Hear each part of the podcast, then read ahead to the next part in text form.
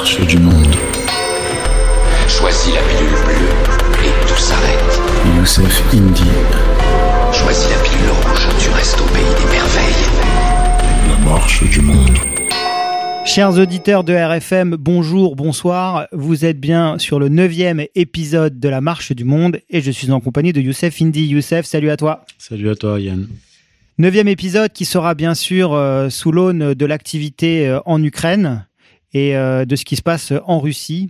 Et plus particulièrement, ce sera une émission en hommage à Daria Dugin, qui, comme je pense beaucoup d'auditeurs l'ont remarqué, était très proche de notre mouvance et beaucoup de gens, elle connaissait énormément de gens en fait dans la mouvance nationaliste française et plus particulièrement toutes les personnalités qui gravitent auprès d'égalité et réconciliation.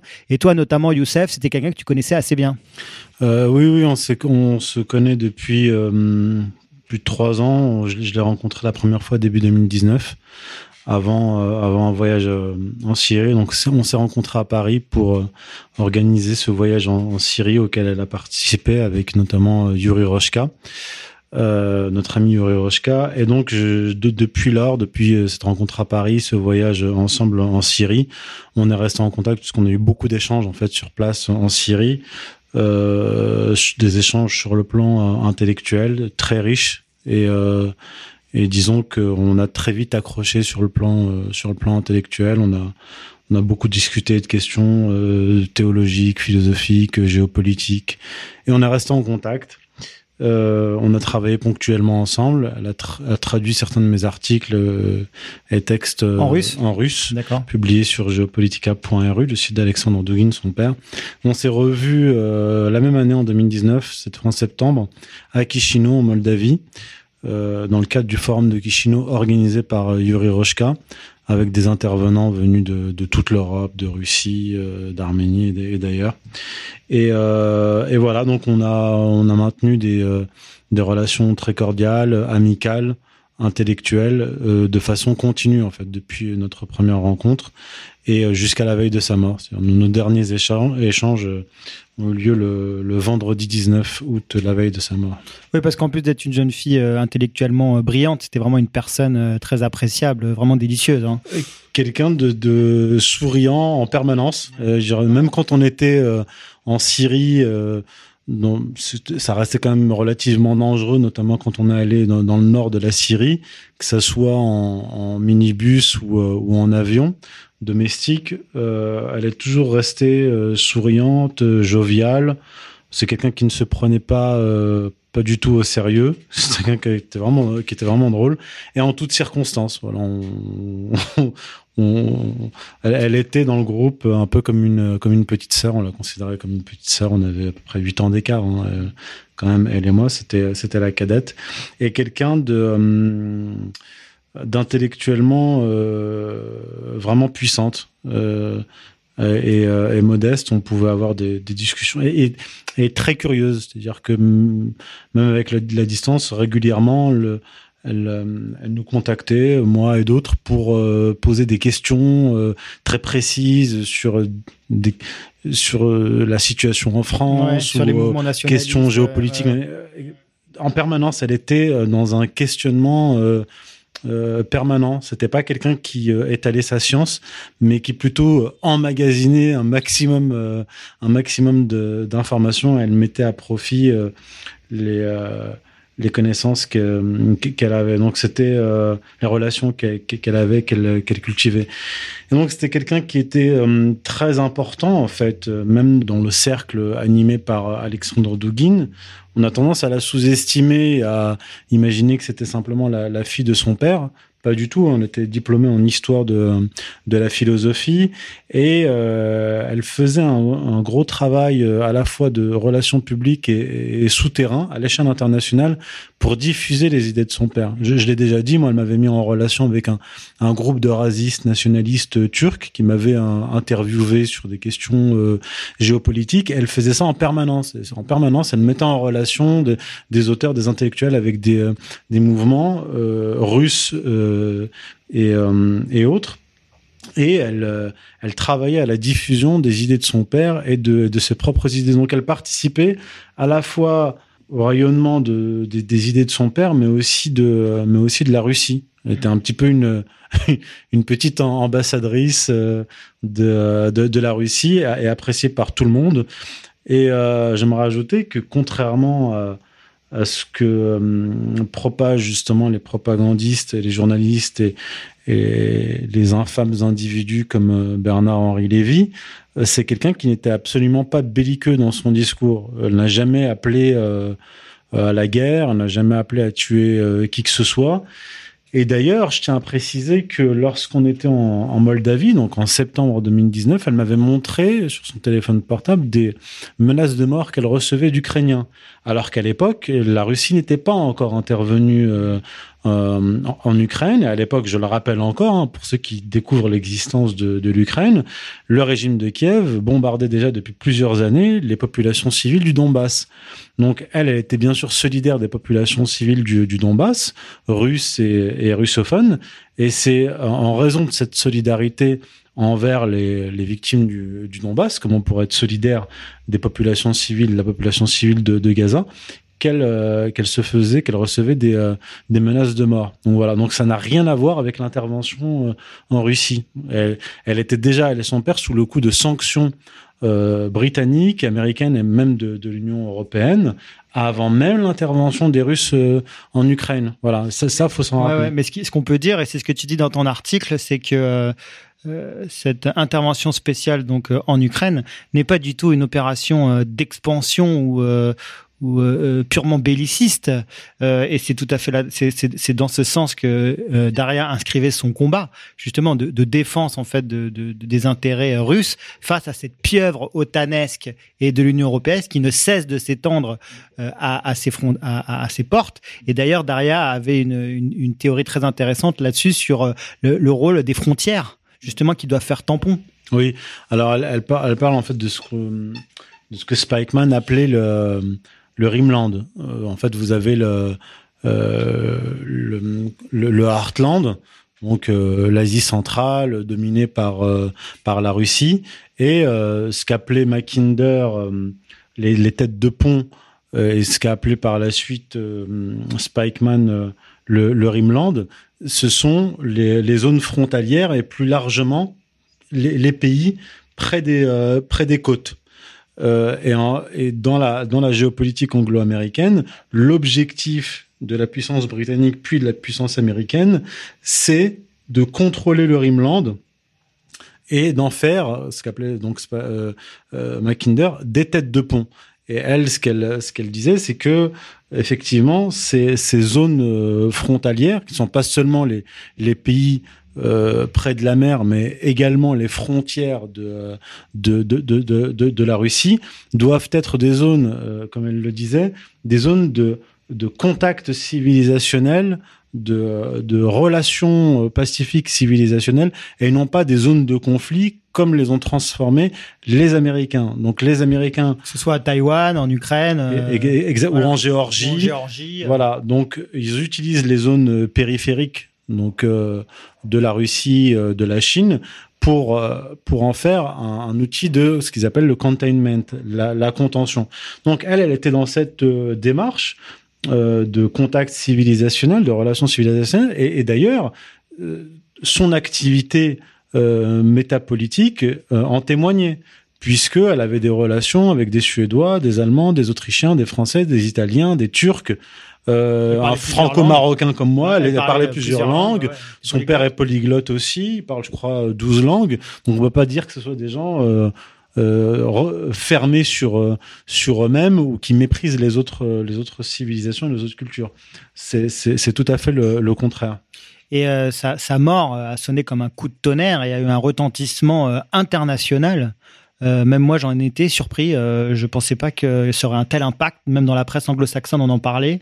C'est assez incroyable l'impact que ça a eu, euh, le, le symbole que que- que- qu'elle a été. Et euh, tu tires une phrase très forte en fait dans ton article. Une phrase qu'elle aurait dit à son père avant de mourir. Je cite Papa, je me sens comme un guerrier, comme un héros. Je veux être comme ça. Je ne veux pas être, je ne veux pas d'autre destin. Je veux être avec mon peuple, avec mon pays. Je veux être du côté des forces de la lumière. C'est le plus important. Magnifique. Euh, où est-ce que tu où est-ce que tu sors cette euh, cette source? C'est Alexandre Douguin lui-même en fait qui euh, qui l'a qui l'a qui l'a dit, qui l'a déclaré lors de son enterrement, c'est ça? Oui, lors des funérailles en fait.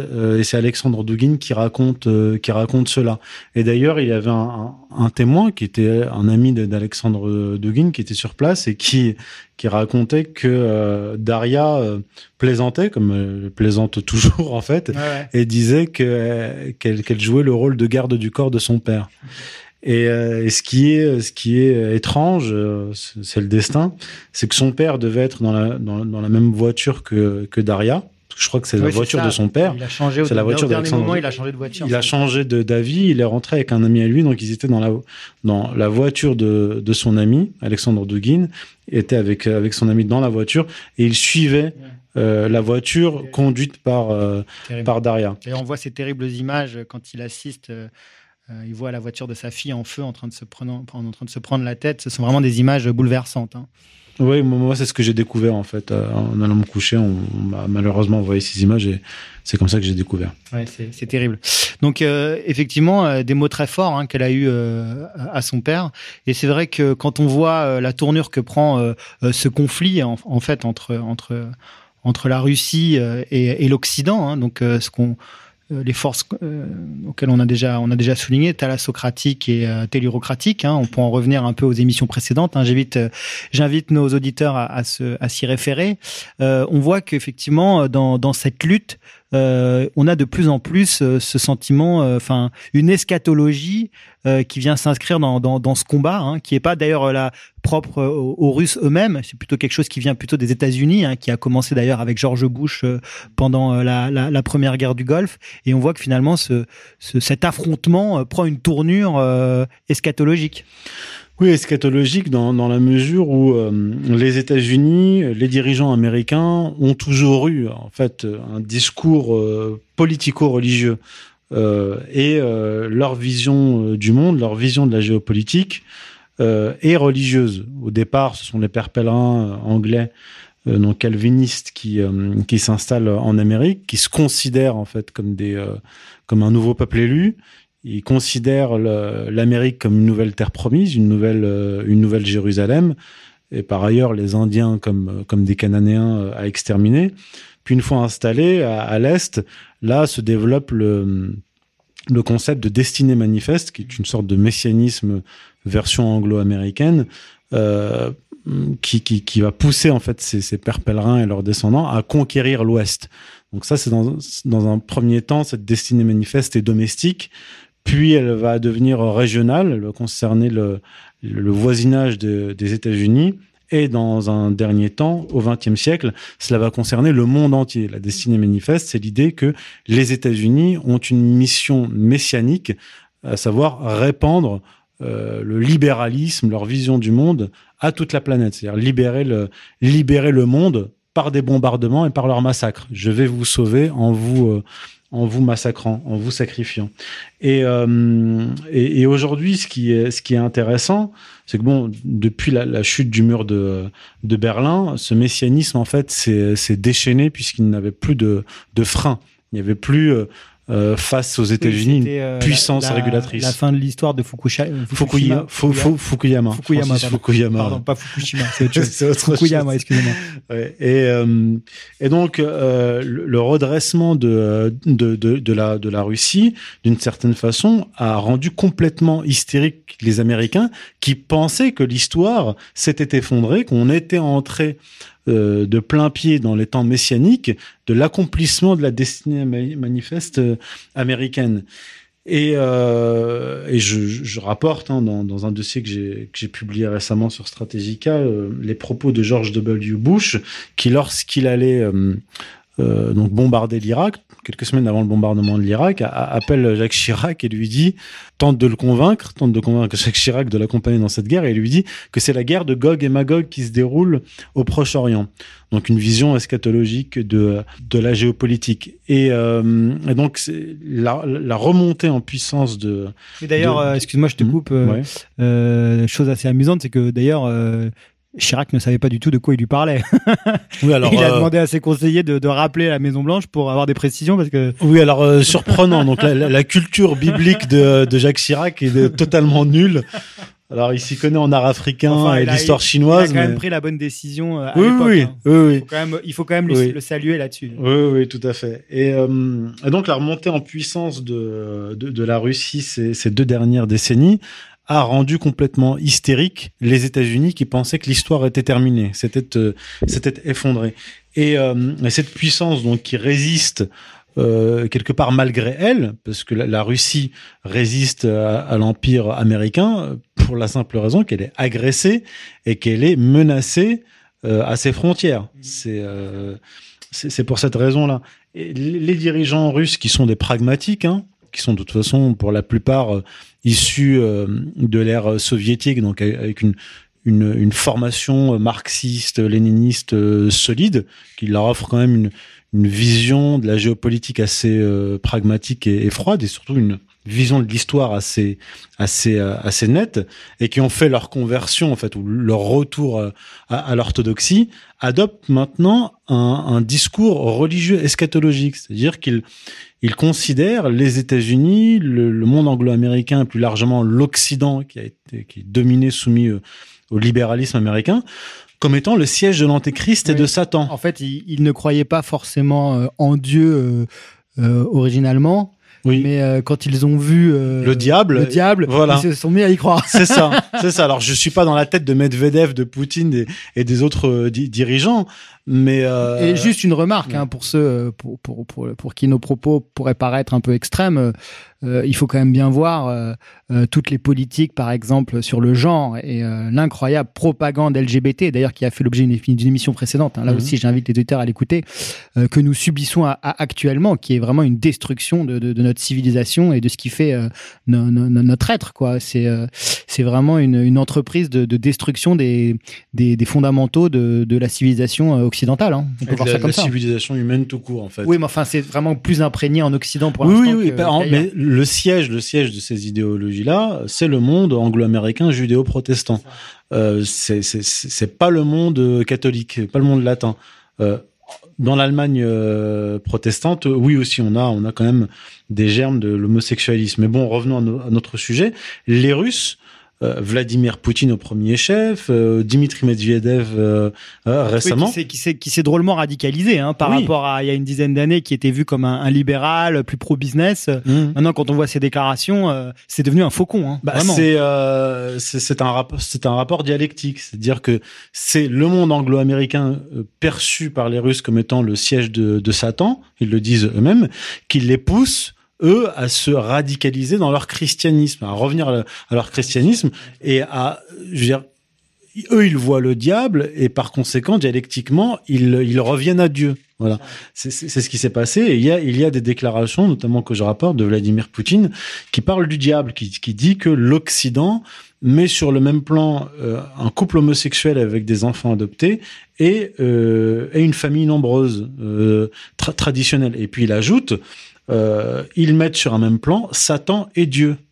Euh, on a des déclarations récentes de Dimitri Medvedev à la télévision euh, Al Jazeera, télévision qat- qatari, et récemment sur LCI, il y a quelques semaines, et il commence son intervention, son interview, en parlant des cavaliers de l'Apocalypse, en disant que le premier ca- cavalier de l'Apocalypse est en train d'arriver et que la séquence historique dans laquelle nous sommes entrés correspond à l'Apocalypse. Donc clairement, on a Dimitri Medvedev qui a été euh, président de la Fédération russe, premier ministre russe et actuellement vice-président du Conseil de sécurité euh, de, la Fédération russe, qui parle ouvertement d'apocalypse et, euh, et, et. Donc c'est pour ça que, que, que j'ai écrit et que j'explique que nous sommes entrés dans une séquence, une ère eschatologique, que l'on soit croyant ou pas. Parce qu'à partir du moment où les deux principaux acteurs de la géopolitique mondiale, les deux plus grandes puissances nucléaires au monde, ont à leur tête des dirigeants qui parlent de Satan, de l'Antéchrist, de, euh, de destin messianique,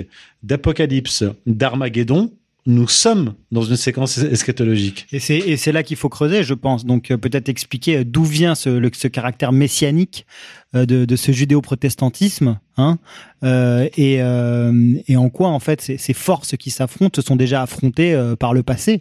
Et notamment, on peut on peut introduire cette notion de, de. Oui, alors ça nous amènera à un développement trop trop précis et trop trop détaillé. Simplement, il y a l'idée que il y a l'idée que euh, euh, les pharisiens ont rejeté euh, le Christ, donc le, seul et unique Messie du point de vue des chrétiens bien sûr, mais aussi euh, des musulmans. Et ce faisant, ils attendent toujours un Messie. Ce Messie est considéré par les chrétiens et les musulmans comme étant l'ant- l'antéchrist. Donc, de facto, il y a une opposition nette, euh, religieuse, historique, euh, eschatologique, entre d'une part le monde juif qui s'est allié au monde euh, protestant, qui lui-même constitue un retour à la- à la- à l'Ancien Testament, et en face, une, une émanation quelque part euh, du judaïsme, le protestantisme. oui, alors euh, c'est un peu compliqué puisque le luthérianisme ne peut pas être considéré comme une émanation, mais du judaïsme, mais quand même un retour à l'Ancien Testament, et le calvinisme encore plus, puisque l'Angleterre va être quand même après la naissance du calvinisme un des sièges importants politiques et géopolitiques du, du calvinisme, puis euh, puis les États-Unis. Donc c'est pour ça que je parle de monde judéo-protestant. Et en face, on a un monde traditionnel, euh, catholique, orthodoxe et, euh, et musulman, qui euh, s'oppose, on parle de géopolitique, qui s'oppose à ce monde judéo-protestant que j'appelle antichristique. De facto, il est antichristique, puisqu'il s'oppose au Christ. Quand il s'oppose pas euh, verbalement au Christ, comme les, luthériens ou les, calvinistes, il adopte de toute manière des valeurs religieuses qui sont antichristiques. C'est un peu, un peu compliqué, mais, mais on s'y retrouve quand on, regarde ça euh, en, détail. Et donc, ça nous amène au concept de, euh, de qu'on retrouve dans, dans les, un épître de, de Saint Paul, l'épître aux Thessaloniciens, le deuxième euh, épître aux Thessaloniciens, chapitre 2, versets 6 et 7, où il parle de du catéron, c'est-à-dire ce qui retient, celui qui retient l'arrivée de l'Antéchrist. Catéron en grec, ça veut dire celui qui retient, ce qui retient. Et euh, les pères de l'Église, Zeb de Césarée, euh, arrivent à la conclusion que ce catéron, c'est l'Empire, c'est c'est Rome, et donc c'est l'Empire romain chrétien. Voilà. Et euh, bon, je ne vais pas rentrer ici dans, dans tout, tout, tout le développement que je fais, mais euh, le catéron, donc euh, l'Empire romain euh, chrétien d'Europe, s'étant effondré D'où- excuse-moi, cette animosité des, des Juifs pour pour le quatrième empire en fait, pour la destruction de l'empire romain de- depuis toujours, de l'Occident en général. quoi. Alors même avant, en fait, même avant l'adoption par Rome du christianisme, il y a dans l'eschatologie euh, juive, notamment dans une interprétation qu'on peut retrouver chez un père du Talmud, euh, que, je cite d'ailleurs, euh, Eliezer ben Urkanos, qui au premier siècle identifie le quatrième empire du livre de, Daniel comme étant Rome. Donc l'empire qui doit tomber. Donc Rome devient doublement l'en- l'ennemi du, judaïsme quand, euh, au IVe siècle, il opère sa conversion au christianisme. Et donc les pères de l'Église arrivent à la conclusion que le catéron est euh, la, Rome, la Rome chrétienne. Mais historiquement, je ne vais pas re- refaire tout le déroulé historique, historiquement, ce- cette Rome chrétienne s'effondre et elle finit par être absorbée par le monde anglo-américain. On en arrive à la situation actuelle où, où le- l'Europe est dominée. Avec entre-temps euh, quelques, quelques épisodes comme la révolution euh, bolchevique, euh, euh, la révolution française, hein, qui, ont, Alors- qui, ont, qui ont accompagné ce mouvement-là. En fait, il y a la, pour moi, il y a la révolution luthérienne, euh, révolution protestante. Euh, il y a euh, la révolution française, qui est la continuité de la révolution euh, protestante euh, anglaise. Euh, il y a la révolution donc anglaise qui va séparer l'Angleterre du continent européen et de, et de Rome. Tu, tu, tu parles du coup d'État de Cromwell, c'est ça? Et même avant Cromwell, c'est celle de- du siècle précédent, la révolution de Thomas Cromwell, Oui. euh, non, un, un- un- un oncle d'un ancêtre d'Olivier Cromwell qui opère dans les années 1530 une, révolution religieuse, donc euh, une réforme en, en, Angleterre, donc qui sépare en fait l'Angleterre du continent euh, catholique. Et par la suite, euh, rapidement, cette, cette Europe continentale cette Europe euh, anciennement euh, catholique va être euh, peu à peu soumise au monde anglo-américain judéo-protestant. L'Europe romaine et germanique catholique en fait va se soumettre finalement aux forces. Ouais. Exactement. Donc, ce qui nous amène à la situation actuelle où l'Europe est soumise aux États-Unis via l'Union européenne, via l'OTAN, euh, via, via, la Banque Centrale via, Européenne, via, Street, via, la City, via, via le FMI, le dollar, etc. Dollar, voilà. Et donc, en fait, on ne peut comprendre la situation actuelle qu'en faisant cette histoire religieuse, théologico-politique et géopolitique. Et bien sûr, il y a eu la révolution bolchevique qui a eu pour objectif de détruire, en fait, cette troisième Rome qui est la Russie, mmh. qui est la Russie, mais qui, et, mais qui revient aujourd'hui et qui revient voilà. et en fait qui accomplit son son destin euh, de troisième Rome et de Catéron. Catéron, c'est quoi en fait le Catéron concrètement sur le plan historique? C'est une force euh, que j'appelle négantropique, c'est-à-dire qui retient, qui combat euh, qui repousse l'entropie, c'est-à-dire les forces destructrices et l'expansion de la destruction. Et sur le plan géopolitique aujourd'hui, et depuis un certain nombre d'années, le tournant, ça a été vraiment la, la, Syrie, à partir de 2013 en fait. Avant l'intervention russe sur le sol syrien, en 2013, ça a été les navires de guerre américains, britanniques et français qui, qui, qui, qui s'apprêtaient à bombarder, qui étaient au large de la Syrie, qui s'apprêtaient à bombarder la, la, la Syrie et se sont interposés les navires de guerre russes. Et à partir de là, la Russie a joué son rôle sur le plan géopolitique de Catéron, c'est-à-dire de force qui retient l'expansion de l'empire du chaos, de ce que j'appelle l'empire antichristique. Et aujourd'hui, en fait, qu'elle le veuille ou pas, euh, la Russie est en train d'accomplir son destin, c'est-à-dire de euh, dans cette opposition euh, dialectique avec l'Occident, de, faire ce que j'appelle en fait un exorcisme, c'est-à-dire d'évacuer du, corps de la Russie les avatars du modernisme et du progressisme, Netflix, etc., et est en, train de, se purifier d'une certaine façon pour pouvoir jouer dans cette ère eschatologique pleinement son rôle de Catéron. Mmh. Qu'elle le veuille ou pas, que les dirigeants euh, russes le veuillent ou pas. Je pense que les individus ont un destin, mais les nations aussi ont un destin à accomplir. Et quand Dieu veut qu'une nation accomplisse son destin, par exemple, les Babyloniens, lorsqu'ils ont été, lorsqu'ils ont détruit le temple de Jérusalem, les Babyloniens étaient des païens. Or, dans la vision chrétienne et dans la vision euh, musulmane, et même dans la vision juive, chez les prophètes, chez Jérémie, ces païens-là ont joué, ont été les outils de Dieu les Romains qui ont détruit le Second Temple ont été les outils, euh, les outils de Dieu. Et aujourd'hui, d'une certaine façon, la, la, Russie, sur le plan géopolitique, on pourrait dire, je parle au conditionnel, que euh, la Russie est un outil de Dieu qui permet de contenir la puissance antichristique, puisque tout le monde conviendra. Maléfique. Maléfique oui, tout le monde conviendra que le monde anglo-américain est un monde est un, est un empire qui détruit le monde, qui le détruit physiquement, qui le détruit moralement et qui le détruit euh, sur le plan des valeurs et spirituellement. Ouais. Et euh, je me souviens euh, quand j'ai quand je suis allé euh, en, à Moscou en 2016 avec Alain Soral, donc nous avions rencontré bien sûr Daria et, et son père, et elle faisait partie d'un groupe qui s'appelait justement Catéon déjà. Donc c'est vrai qu'à l'époque moi c'est un concept qui me parlait pas trop, mais à t'écouter ça prend beaucoup de sens. Est-ce que c'est des choses sur lesquelles tu avais discuté avec Daria ces questions-là Catéon? Non, alors on n'a pas eu cette discussion là précise sur le Catéron parce que c'est quelque chose qu'elle connaissait et qui était en fait le, le concept de Catéron est un vieux concept euh, qu'on retrouve dans, dans les épîtres de saint Paul. C'est fou qu'à l'époque il l'avait repris comme euh, oui alors oui comme, oui, euh, oui, alors en fait c'est tout à fait logique comme porte-drapeau quoi. C'est tout à fait logique en fait parce que euh, premièrement, euh, l'auteur du XXe siècle qui a actualisé le concept de Catéron est Carl Schmitt.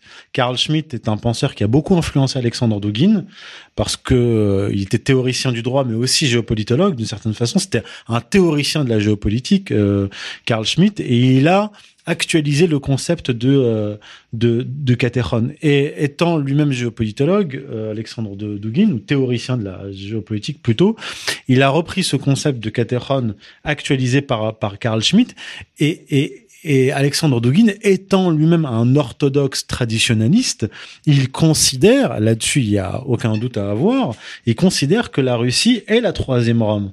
Et d'ailleurs, c'est depuis la chute de Constantinople en 1453 sous les euh, suite à l'invasion de Mehmed II euh, des, Ottomans que les, les des moines euh, russes orthodoxes considèrent que la Russie est la troisième Rome, puisque Constantinople était la seconde Rome, et qu'à l'époque de la chute de Constantinople, le seul État orthodoxe qui existait sur Terre était la Russie.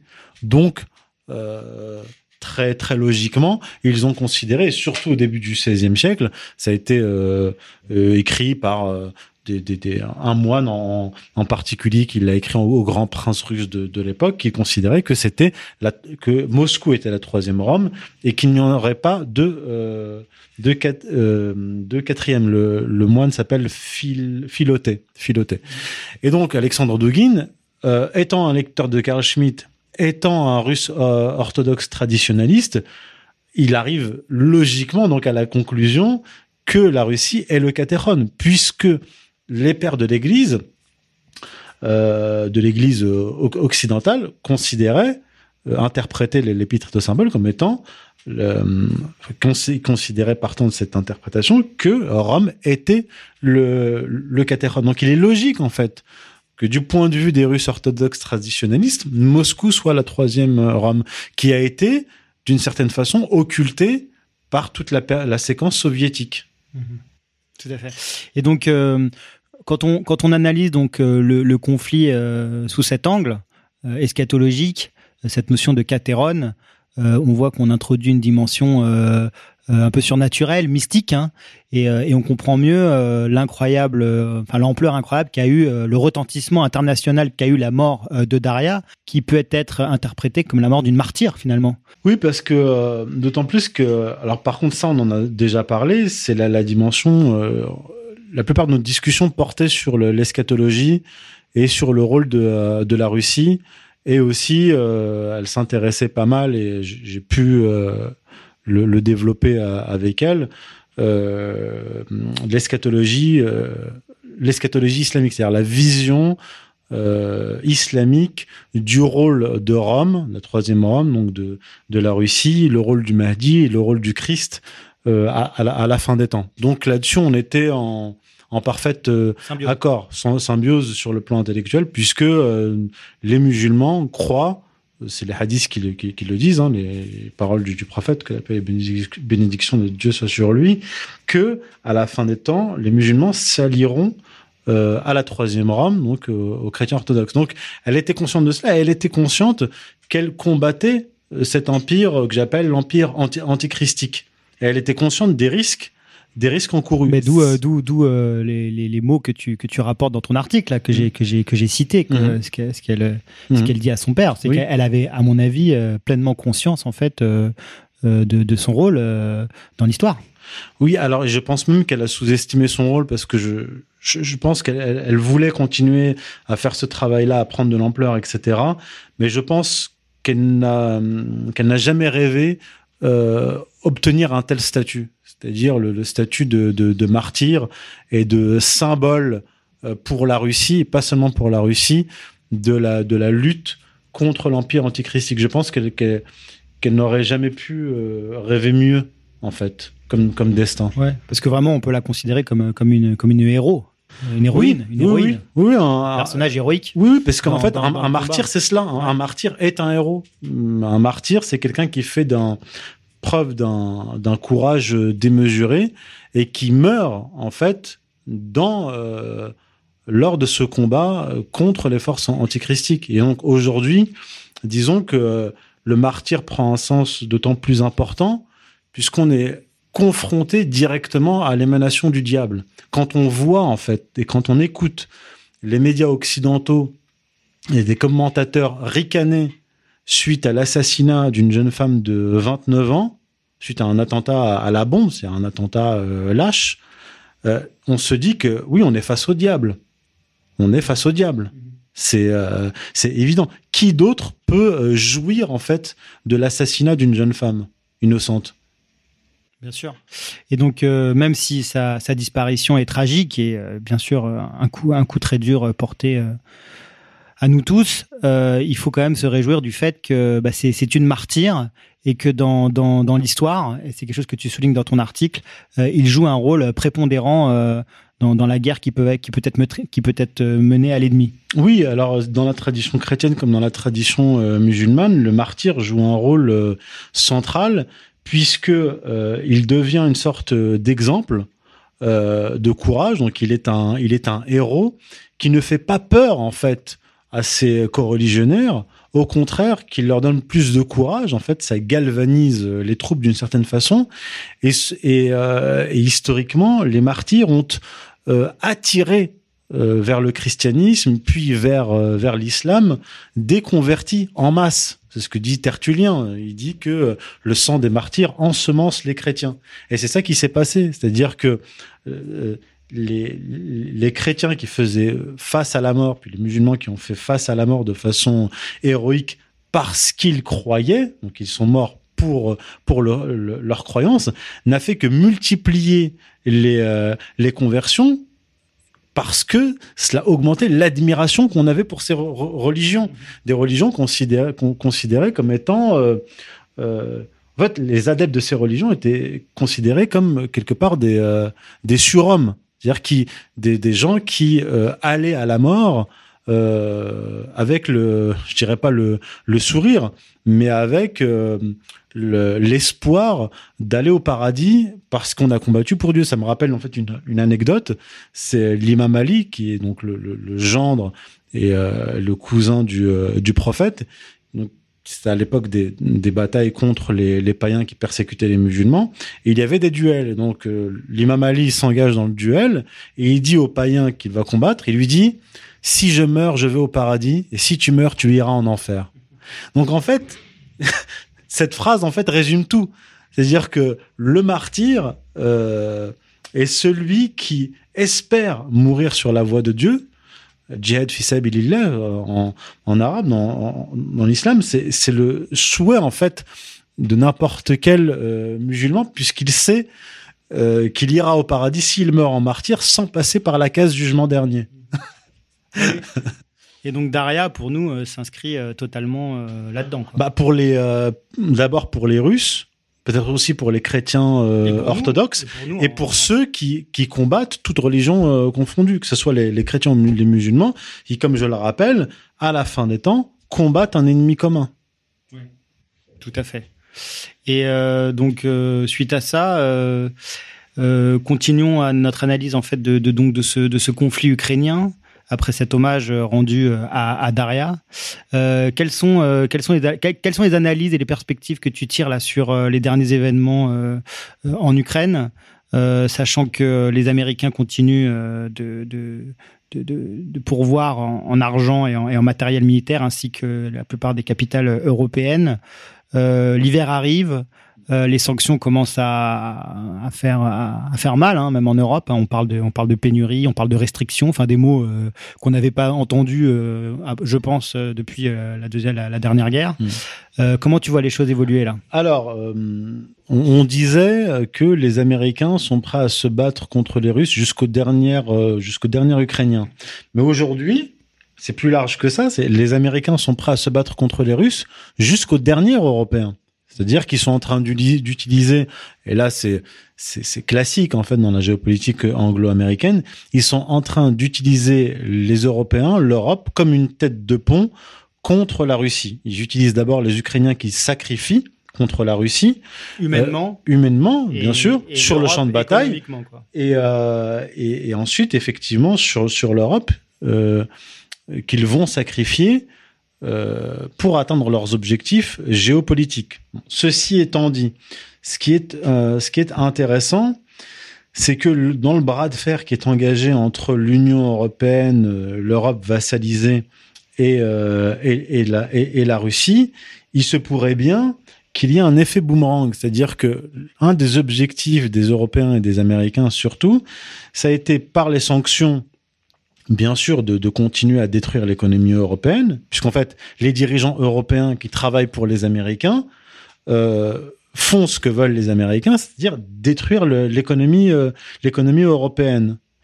Et, et aussi tenter de détruire l'économie russe pour diviser les Russes et faciliter une chute de régime en Russie en y ajoutant une guerre extérieure, comme en Afghanistan. En fait, ils essaient de réitérer l'exploit en Afghanistan, c'est-à-dire épuiser la Russie dans un conflit euh, extérieur qui exacerbera, exacerberait les, tensions internes et ferait tom- tomber Poutine et ainsi de suite. Or, or, ce à quoi on assiste, ça a été, c'est un renf- renforcement de l'économie euh, de l'économie russe, puisque la Russie, elle, s'est préparée à ces sanctions-là, puisqu'elle avait eu à faire face à des sanctions suite à la récupération de la Crimée en mars 2014. Donc, avant d'intervenir dans le Donbass, les Russes se sont préparés économiquement sur le plan agricole, sur le plan monétaire, sur le plan industriel, sur le plan militaire, mais les, les Européens ne se sont absolument pas préparés, puisqu'ils ne sont pas maîtres de leur politique. L'Allemagne en tête, quoi. La- continue oui, à avoir bien une sûr. dépendance au gaz russe. euh, Oui, oui, tout à fait. Donc aucune aucune préparation. Donc en fait, ils se retrouvent à faire face à l'agenda américain sans être préparés. Donc une politique de sanctions euh, dure. Et ce qu'on pourrait avoir, c'est en fait un effet boomerang. Ce que j'ai dit en fait dès le début du, du conflit, je disais sous forme de boutade. Si les si les Russes sont sont taquins, ils attendent l'hiver. J'avais dit ça en mars euh, lors d'une conférence à Marseille. Ils attendent l'hiver, puis ils coupent les robinets du gaz. bon, ils Et, ont pas euh, attendu l'hiver. Ils n'ont pas attendu l'hiver. Et donc, ils le font. Et en fait, je disais pourquoi ils le feraient. Stratégiquement, ça pourrait précipiter des révoltes de masse, voire des révolutions en Europe. On voit que ça commence à grouiller hein, dans toutes les capitales européennes, en Oui. Allemagne, en France. Oui, alors, euh, oui, alors ça, c'est intéressant parce que les Américains n'ont peut-être pas pensé à ça. Les Européens encore moins, parce que comme je l'ai dit, c'est comme si ils avaient un peu une partie de l'agenda au jour le jour qu'ils appliquent. Et ils ne se sont peut-être pas préparés à l'éventualité d'avoir, eux, des révolutions sur leur, euh, leur territoire plutôt qu'une révolution en Russie. Oui, et puis il peut, y avoir aussi une révolution euh, au, au, au, au cœur même de l'Empire, avec euh, la vague populiste trumpiste aux États-Unis, puisqu'il y a les élections de midterm là, qui arrivent, et, et un raz-de-marée républicain semble s'annoncer. Oui, alors aux et Trump, États-Unis. et Trump qui n'est pas mort, hein, qui continue Oui, à... En fait, aux États-Unis, c'est une situation différente. C'est-à-dire qu'on a une sorte de guerre civile froide au sein de l'oligarchie.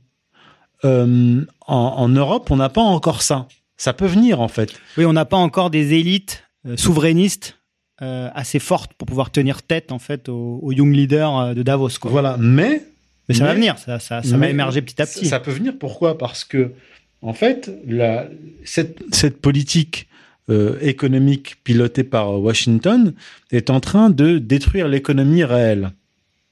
Et en fait, comme je le dis depuis le début du mouvement euh, Gilets jaunes, je disais aux Gilets jaunes, la révolution n'adviendra que lorsque la bourgeoisie aura les mêmes intérêts que le, le petit peuple et qu'il le rejoindra. Quand la bourgeoisie sera obligée de prendre des douches froides en hiver, Vo- voilà. Et en fait, pour on- parler et trivialement. en fait, on y, on y vient. C'est-à-dire que cette politique euh, euh, davosienne est une politique de destruction de l'économie réelle. Or, euh, à la tête de l'é- de l'économie euh, réelle, vous avez euh, une partie du, du grand patronat qui, lui, n'est pas tout à fait dans l'agenda Rothschild et Davos, puisque eux, ils dépendent de l'économie réelle. Donc, on va arriver dans une situation... Oui, et de, euh, et de prix des matières premières, hein, puisque Oui. l'économie c'est avant tout la Mais tra- c'est de transfor- transformation d'énergie. déjà, ouais, c'est voilà. voilà, c'est- c'est de l'énergie. Enfin, donc, c'est- flagrant pour l'Allemagne là, vraiment c'est. euh, Oui, oui, oui, oui. Alors, euh, ça, ça peut être intéressant. Moi, je me questionne en fait depuis le début sur la- le positionnement du patronat euh, allemand, qui est muet pour l'instant, mais à un moment donné, le patronat allemand va se rendre compte, et je pense qu'il l'anticipe déjà, qu'il va être saigné à blanc. Donc, en fait, on va arriver, on va arriver à une- dans une situation où les salariés, donc France périphérique, les patrons de PME et une partie du patronat, donc du grand, grand commerce, industrie et euh, de grandes sociétés euh, énergétiques, vont avoir des, in- des intérêts communs ça et un rappelle, ennemi commun. euh, ça rappelle drôlement euh, la période euh, euh, d'avant-guerre. Hein.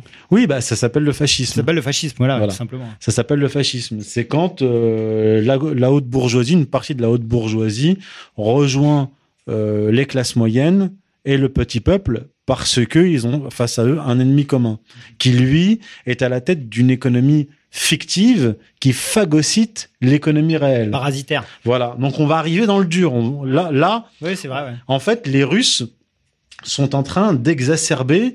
En fait, le Covid a été un accélérateur historique, et bien là, ce conflit en Ukraine et la, fermeture de robinet du gaz est aussi un accélérateur euh, historique. Donc, on va avoir droit peut-être à une révolution, non pas dans 50 ans, mais dans moins de 5 ans. Et peut-être que l'année 2023 va être une année euh, décisive. Quand Emmanuel Macron dit on va aller vers une bascule, moi je leur dis votre bascule, vous allez peut-être vous la prendre dans la figure parce que le, le- ce qu'ils appellent le Great Reset, le- la grande réinitialisation, pour faire simple, c'est une voiture qui fonce à 250 km heure, qui va prendre un virage à 90 degrés et avec un un ravin. Donc c'est c'est un virage extrêmement difficile à prendre et euh, je pense qu'ils en sont conscients. Je pense qu'ils sont conscients qu'il- que ça va être un virage très difficile. Et la question, c'est est-ce que c'est nous qui allons euh, dans le ravin, le peuple, ou est-ce que euh, ce sont les dirigeants qui, vont aller vers, le ravin? Moi, c'est ça que, j'attends. C'est leur espèce de saut qualitatif par lequel ils vont trébucher et se, ramasser, la, gueule. Voilà ce qui peut arriver. Ok. Bah écoutez, on va suivre, on va suivre ça de près. hein. Euh, merci beaucoup, Youssef, pour, Merci à euh, toi. pour cet entretien euh, très riche. Donc encore une fois, euh, hommage appuyé à Daria Dugina qui, euh, qui nous a quittés, qui était vraiment une camarade. Euh, on salue euh, bien sûr son père et tous ses proches. Et euh, clairement, c'est une personne qui va nous manquer tant elle faisait euh, le pont euh, entre la France euh, et euh, la Russie. Voilà. Mais c'est pas parce qu'elle est plus là qu'il faut pas qu'on continue. Donc euh, à nous de donner l'exemple et, euh, et de, de suivre euh, cette, euh, cet exemple qu'elle nous a montré à tous. Voilà. Oui, je terminerai en disant que euh, la mort, l'assassinat de, de Daria ne, ne nous effraie absolument pas, en fait. Ça, ça a l'effet inverse. Parce que lorsqu'on voit une jeune femme de 29 ans euh, mener le combat et aller jusqu'au sacrifice, en fait, jusqu'au martyr, jusqu'à la mort, ça ne peut qu'augmenter le courage de ceux qui sont déjà dans le combat et ceux qui n'y sont pas encore. Ça nous galvanise. Donc euh, non, ça ne nous effraie pas et on va y aller plus dur, plus fort et plus longtemps encore si Dieu veut. Parfait, on va se quitter là-dessus. Merci Youssef, merci à tous les auditeurs et je vous dis à la prochaine. Salut La marche du monde. Choisis la pilule bleue et tout s'arrête. Youssef Indy. Choisis la pilule rouge, tu restes au pays des merveilles. La marche du monde.